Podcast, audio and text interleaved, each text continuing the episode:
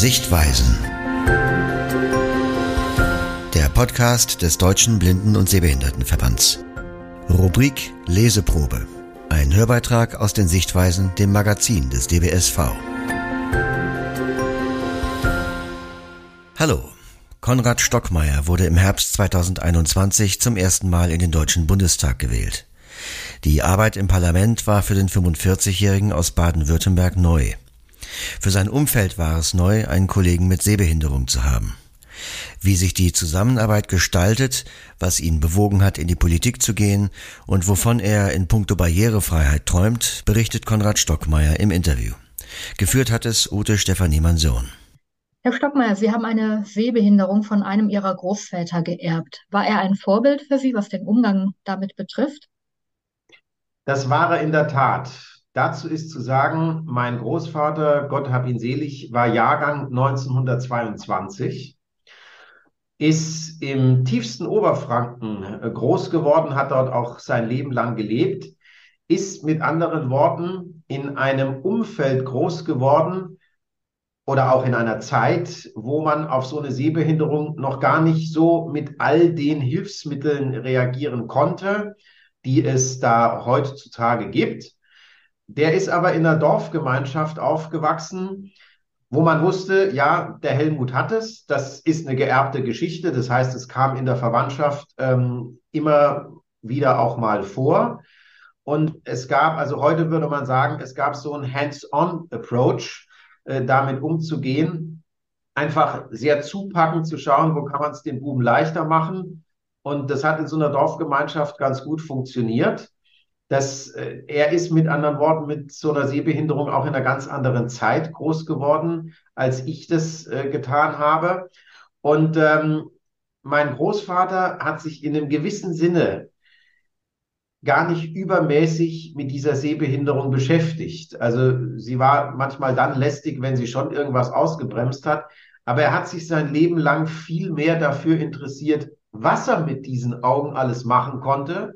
Da habe ich alles Mögliche ausprobiert ähm, und hat sich nicht so wahnsinnig darum gekümmert, was er damit nicht machen konnte. Und das ist so eine Einstellung, die er mir mitgegeben hat. Dafür bin ich sehr dankbar. Und da war er sicherlich auch ein Vorbild. Darf ich fragen, welche Art von Sehbehinderung Sie haben? Das dürfen Sie. Und zwar ist das eine Sehbehinderung, bei der mehrere Komponenten zusammenkommen. Es ist zum einen eine starke Kurzsichtigkeit. Dann ist es so, dass ich auch kein räumliches Sehen habe. Dazu muss man aber sagen, dass das Gehirn sowas im Laufe der Jahre ja ziemlich toll kompensieren kann. Also wenn Klein Konrad manchmal als wirklich sehr kleines Kind vom Essenstisch irgendwelche Gläser oder Geschirrteile runtergefegt hat, weil er die Tiefendimension nicht gesehen hat, dann passiert es heutzutage nicht mehr, weil das Gehirn durch Erfahrungswerte da ja unglaublich viel ausgleichen kann. Zur Sehbehinderung gehört auch dazu, dass ich eine Farbsehschwäche habe. Das ist eine Spielart der Rot-Grün-Blindheit. Für die Expertinnen und Experten, die uns zuhören, das ist eine Blauzapfenmonochromasie. Die geht auch mit einer ziemlich starken Lichtempfindlichkeit einher. Ich laufe also draußen oft mit Sonnenbrille rum, wenn das Normalsichtige noch nicht tun. Und äh, das ist so der Gemischtwarenladen an Zieleinschränkungen, mit dem ich unterwegs bin, aber mit dem ich Gott sei Dank doch auch ganz gut zurechtkomme.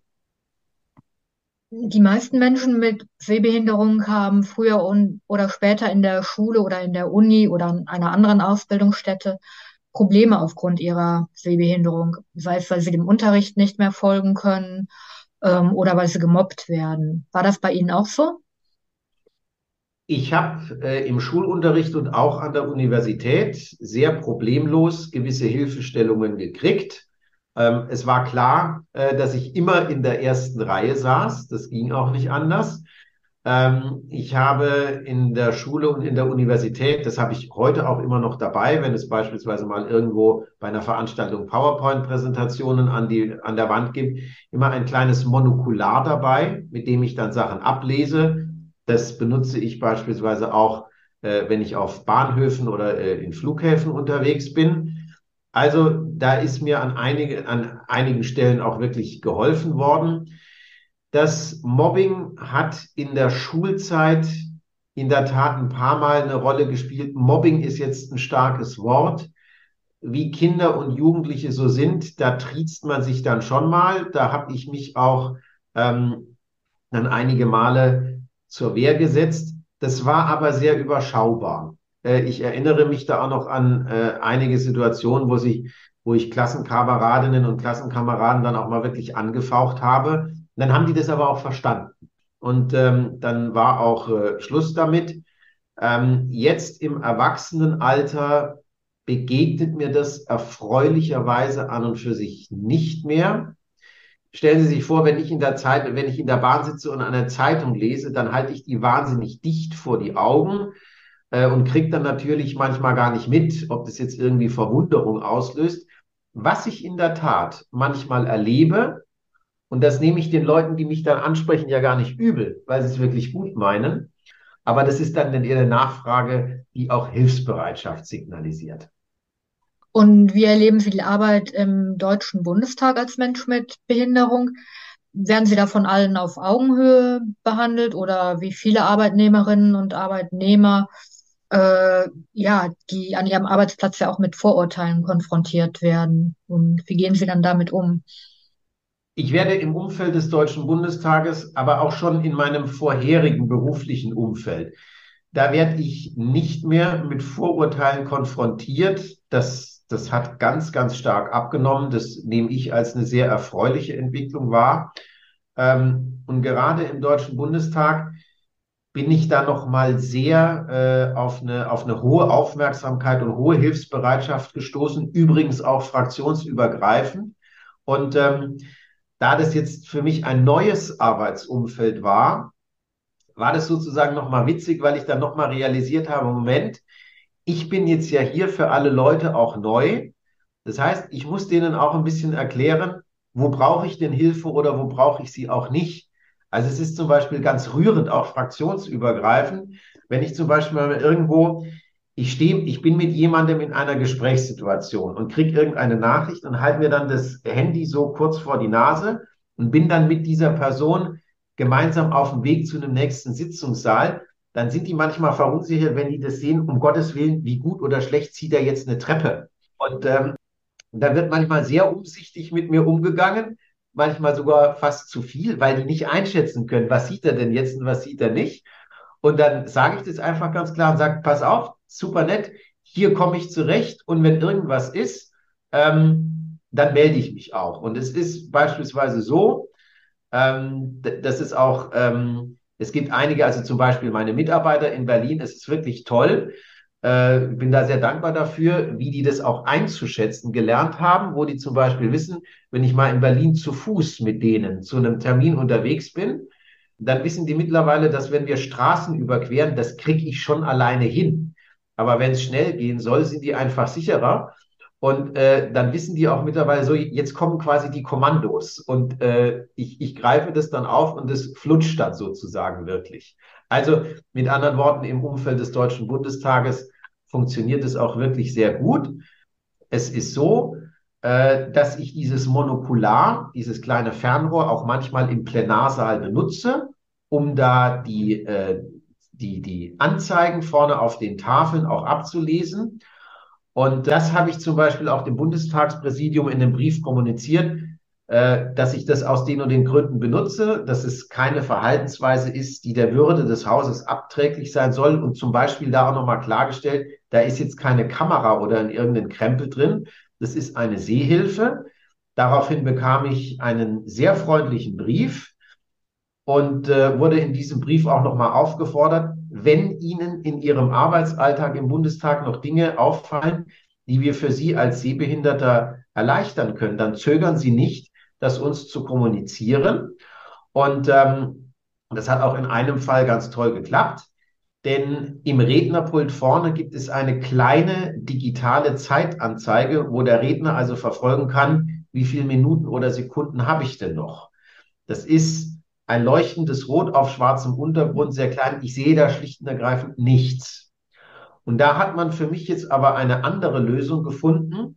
die hervorragend funktioniert. Äh, mit anderen Worten, also sowas läuft im Bundestag auch wirklich sehr gut. Und es ist ein Umfeld, da habe ich wegen der Sehbehinderung wirklich noch nie irgendeine blöde Bemerkung gekriegt. Welche Lösung hat man denn da gefunden? Man hat folgende Lösung gefunden, dass wenn ich am Pult rede, wird quasi querformatig ein Handy dahingestellt. Da ist so eine Kante, wo man das gut hinstellen kann. Dieses Handy ist noch ein bisschen größer als meines. Und da läuft dann in großen Ziffern weiß auf schwarz meine Redezeit rückwärts. Ähm, das haben wir mal ausprobiert mit der Haustechnik. Das war ein besonderer Morgen, weil man eigentlich außerhalb der Plenarsitzungen nie in den Plenarsaal hineinkommt. Da ist der abgeschlossen. Aber da habe ich mal eine eigene Viertelstunde gekriegt, wo wir das mit der Haustechnik ausprobiert haben. Da habe ich gesehen, so, das ist so auf dem Rednerpult und ich kann das so gut aus dem Augenwinkel beobachten, dass es ganz hervorragend funktioniert. Ich habe mich sehr bei den Mitarbeitenden für diese Lösung bedankt und fand es auch schön, dass die happy waren, dass sie eine Lösung gefunden haben, die mir jetzt auch richtig weiterhilft. Sie sprachen ja eben auch über Orientierung, ähm, auch im Verkehr. Benutzen Sie denn einen Langstock? Nein, äh, den brauche ich Gott sei Dank nicht. Da komme ich so zurecht. Hm. Ihre Arbeitsfelder im Bundestag sind Energiewirtschaft und Europa. Warum interessieren diese beiden Gebiete Sie besonders? Ich bin von Haus aus Volkswirt. Ich habe Volkswirtschaftslehre studiert, hier in Mannheim mein Diplom gemacht und bin, bevor ich in den Bundestag gekommen bin, lange Jahre in der Unternehmensberatung und in der Marktforschung für Industrieunternehmen aus den verschiedensten Bereichen tätig gewesen. Maschinenbau, Antriebstechnik, Chemie in der ganzen Bandbreite, technische Textilien, äh, auch Rohstoffe. Und in diesen äh, Arbeitsjahren hatte ich am Rande oder manchmal auch sehr zentral auch immer wieder mit Energiethemen zu tun. Und ähm, Europäer äh, bin ich quasi von, von Herzens wegen. Das ist mir immer eine Angelegenheit gewesen. Ähm, als Baden-Württemberger ist man da ja auch sehr Richtung Frankreich und auch Richtung der Schweiz, äh, Richtung anderer Länder orientiert. Ich habe auch ein Erasmus-Studienjahr verbracht. Diese beiden Themenfelder Europa und Energiepolitik lassen sich auch sehr gut miteinander verknüpfen, weil wir die Zukunft einer sicheren und bezahlbaren Energieversorgung auch unbedingt nicht nur deutsch, sondern europäisch, freiheitlich europäisch denken sollten, so dass ich sehr froh bin, dass ich mich in diesen beiden fachpolitischen Gebieten engagieren kann. Es ist in der Tat so gewesen, als im Dezember 2021 feststand, in welche Bundestagsausschüsse ich für die FDP kommen würde, habe ich meinem wissenschaftlichen Mitarbeiter gesagt, naja, angesichts dessen, was wir in der Energiewende vorhaben, wird uns in dieser Legislaturperiode schon nicht langweilig werden. Das war vor dem Hintergrund der tragischen Ereignisse des fürchterlichen Angriffskriegs von Putin dann ab dem Frühjahr 2022 eine hoffnungslose Untertreibung, die ich damals noch nicht ahnen konnte, so dass ich jetzt sowohl mit Europa als auch mit der Energie in zwei Politikfelder reingeraten war, die im Verlauf des Jahres 2022 wirklich im Brennpunkt der Öffentlichkeit standen und auch weiter stehen. Das ist eine Herausforderung und es ist eine ganz, ganz starke Motivation, weil man halt wirklich in Politikfeldern arbeitet, wo zurzeit unglaublich viel passiert und wo man das ein oder andere doch auch bewegen kann. Warum hat es Sie gereizt, in die Politik zu gehen und für den Bundestag zu kandidieren? Eben weil, wie Sie sagen, man etwas bewegen kann? Man kann durchaus etwas bewegen. Ich bin in meiner Gymnasialzeit, wo meine Familie in Konstanz am Bodensee gelebt hat, da bin ich Zeitungsleser geworden und habe einfach als Teenager angefangen, mich für wirtschaftliche, mich für politische Themen zu interessieren, bin dadurch ein politischer Mensch geworden, habe recht früh dann festgestellt, dass die Positionen der Freien Demokraten, beispielsweise auch damals unserer Jugendorganisation der jungen Liberalen, dass die Positionen dieser Organisation, denen ich dann Ende der 1990er Jahre beigetreten bin, so am ehesten dem entsprachen, was ich mir selber so an Gedanken gemacht habe. So bin ich in Parteiarbeit reingerutscht, in Parteimitgliedschaft reingerutscht, habe das lange Jahre ehrenamtlich gemacht. Sie sagen in Ihren Videos, dass Ihnen Freiheit und Verantwortung wichtig sind. Inwiefern ist Ihnen auch Barrierefreiheit wichtig und die Verantwortung von zum Beispiel auch privaten Produzenten oder Dienstleistern für Barrierefreiheit? Das ist mir sehr, sehr wichtig. Und ähm, ich frage mich manchmal auch, wenn ich an meinen Großvater denke, den ich da jetzt politisch auch gar nicht vereinnahmen will, aber ähm, wenn ich auch mit anderen Sehbehinderten oder Blinden im Gespräch bin, dass wir natürlich eine Personengruppe sind, die nochmal ein ganz anderes Gespür dafür hat, was Alt, was Freiheit auch im Alltagsleben bedeutet, weil wir eben gewissen Einschränkungen unterliegen und weil wir gewisse Freiheiten auch nicht haben. Also, um es konkret zu machen, ich werde mein Leben lang keinen Führerschein haben. Aber wirklich mal so diese Freiheit zu haben, völlig selbstbestimmt, vielleicht auch ohne auf einen Freund oder eine Freundin angewiesen zu sein, tatsächlich mal sich an das Steuer eines Autos zu setzen und auch unabhängig von Fahrplänen des öffentlichen Personennahverkehrs mal irgendwo in den Pfälzerwald hinfahren zu können, wo ich will, das werde ich ja so nie erleben. Ähm, Deswegen gehöre ich zum Beispiel zu denjenigen, die hoffentlich diesen Traum noch erleben, dass ich mir mal über eine Handy-App ein autonom fahrendes äh, Fahrzeug, äh, ein Leihwagen oder so aus so einem Pool mir an die Haustür bestelle und dann wirklich mal völlig unabhängig sage, bring mich an den Ort XY. Also das hat für mich ganz viel mit Freiheit zu tun. Ähm, was Barrierefreiheit im Besonderen betrifft, gibt es immer wieder so äh, gibt es immer wieder so Dinge, die eigentlich auf eine simple Art und Weise leichter gemacht werden könnten, äh, wo aber niemand darauf kommt. Ähm, ich gebe Ihnen als Bahnfahrer zwei Beispiele. Ich finde das zum Beispiel in diesen Leitsystemen in äh, Flughäfen oder auch auf Bahnhöfen rein von der optischen Gestaltung her ist für mich die Schweiz immer der Benchmark.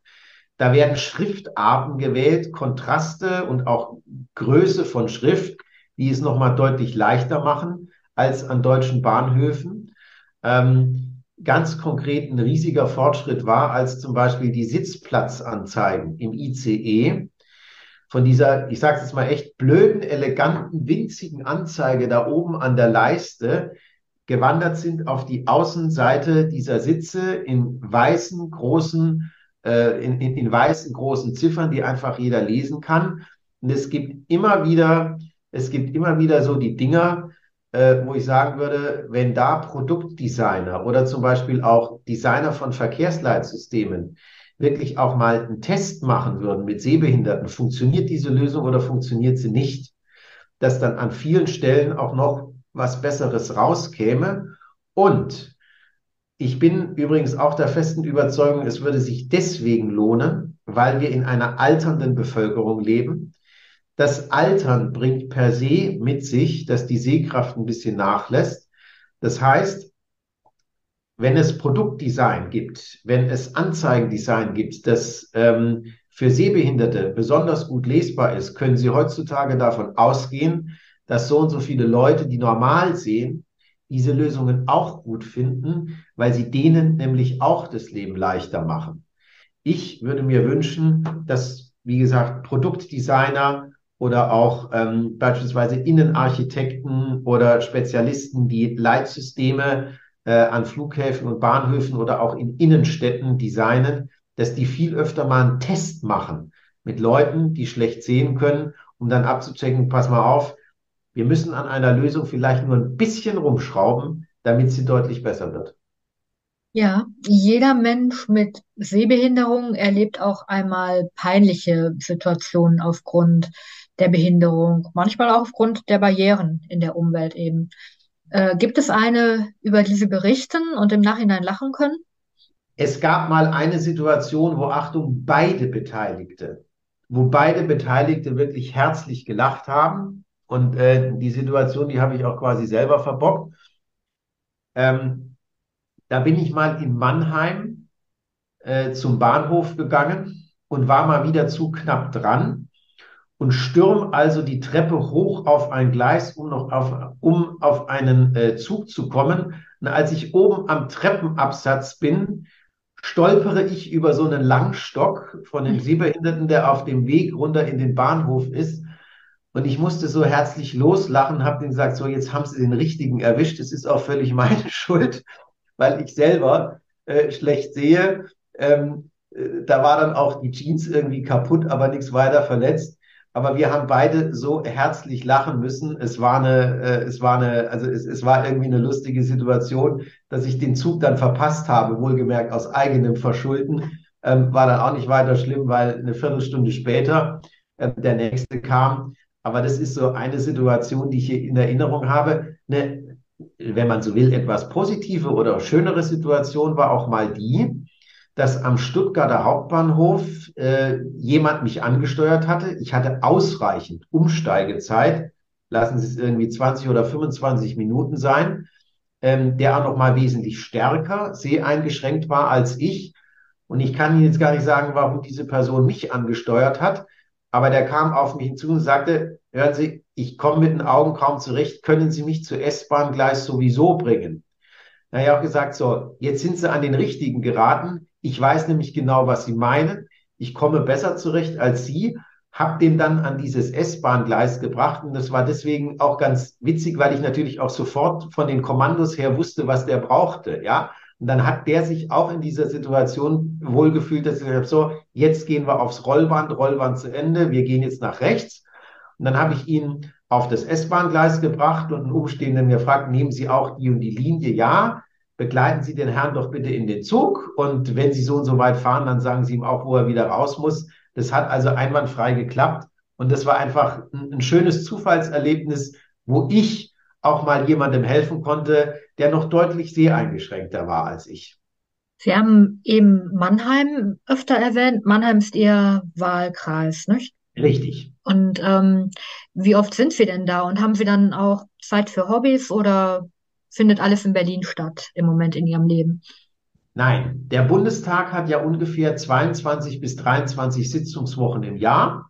Da bleiben also einige Wochen übrig, wo man in Deutschland oder auch manchmal international unterwegs ist, wo man aber auch viel im eigenen Wahlkreis zu Hause unterwegs ist. Ich bin sehr gerne zu Hause und bin auch sehr gerne hier in Mannheim unterwegs. Ähm, für Hobbys bleibt jetzt während so einer Mandatszeit relativ wenig Zeit übrig, aber wenn sie mal da ist, dann verbringe, sie, verbringe ich sie durchaus auch mal gerne in klassischen Konzerten. Was leider ziemlich auf der Strecke geblieben ist, ist das Klavierspielen. Das will ich auch mal wieder äh, revitalisieren. Was mir aber ganz wichtig ist für mein körperliches Wohlbefinden und da nehme ich mir auch die Zeit dafür, ist äh, in Bewegung zu bleiben, Sport zu machen. Ich gehe sehr gerne joggen. Ich äh, gehe auch sehr gerne schwimmen. Dafür nehme ich mir die Zeit. Ich kann ähm, mit der gebotenen Vorsicht, Gott sei Dank, auch auf dem Fahrrad unterwegs sein. Ich genieße es sehr, dass ich in den Mannheimer Wahlkreiswochen sehr, sehr viele Termine mit dem Fahrrad erledigen kann und so auch in Bewegung bleibe. Also das ist mir wichtig und das klappt Gott sei Dank. Ein Foto zum Text mit der Bildunterschrift Konrad Stockmeier steht in weißem Hemd und Jeans an einer Straße. Er trägt kurzes Haar und eine Brille. Hinter ihm erstreckt sich eine Allee. Mutmachende Worte von Konrad Stockmeier. Mut zu machen ist auch ein Ziel der Sichtweisen. In der gedruckten März-Ausgabe des Magazins finden Sie über das Porträt von Konrad Stockmeier hinaus weitere spannende Themen. Im Schwerpunkt geht es um die Augenerkrankung Retinitis pigmentosa, kurz RP. Dr. Philipp Herrmann von der Uni Augenklinik Bonn berichtet über den Stand der Forschung. Die Ärztin Dr. Elisabeth Mangold informiert über humangenetische Beratung. Und eine RP-Patientin erzählt über ihr Leben mit fortschreitendem Sehverlust. Was tun gegen Diskriminierung? Im Interview erklärt die Leiterin der Antidiskriminierungsstelle des Bundes, Ferda Attermann, wie sie und ihr Team dagegen vorgehen. Eine blinde Frau berichtet, wie sie im höheren Alter wieder mit Ballett angefangen hat und ein Artikel klärt über Brillen gegen Blendung auf. Zudem gibt es jede Menge Meldungen aus dem DWSV und der Blinden- und Sehbehindertenszene. Sie können das gesamte Sichtweisen-Magazin jetzt auch online hören. Unter dbsv-inform.org steht es ebenso zur Verfügung wie die Audiopublikationen vieler Landesvereine des DBSV. Wenn Sie die Sichtweisen lesen möchten, bestellen Sie ein kostenloses Exemplar bei unserer Mitarbeiterin Petra Wolf.